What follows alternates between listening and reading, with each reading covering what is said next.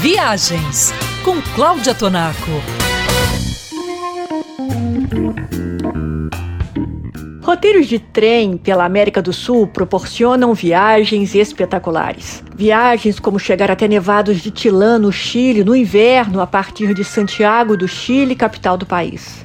O trem segue numa velocidade perfeita para a gente apreciar os bosques de pinheiros e as altas montanhas, tudo coberto de neve, até chegarmos a uma região cercada de vulcões e com lençóis subterrâneos de água quente. Fazer uma viagem de trem no Peru é embarcar num roteiro de cores e texturas. Partindo de Cusco, há trilhos que levam você para Machu Picchu, Arequipa, Puno e para o Lago Titicaca. Seja qual for a sua rota, a janela da sua cabine se transformará numa tela cheia de belezas em movimento. A bordo do Inca Rail, por exemplo, que tem um lounge com varandas abertas para você sentir toda a grandeza da viagem, você vai atravessar um dos mais altos percursos ferroviários do mundo, cercado por uma paisagem que inclui vales profundos, montanhas gigantescas e picos cobertos com neve eterna. E algumas vezes você estará acima das nuvens.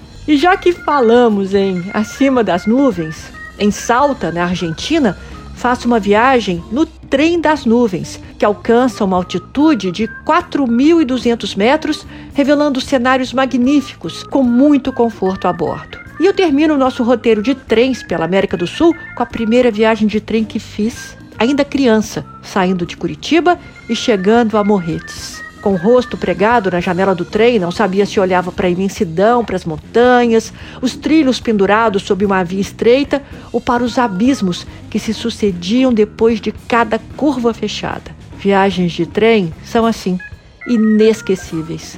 E para viajar pelo mundo, embarque no site travel3.com.br.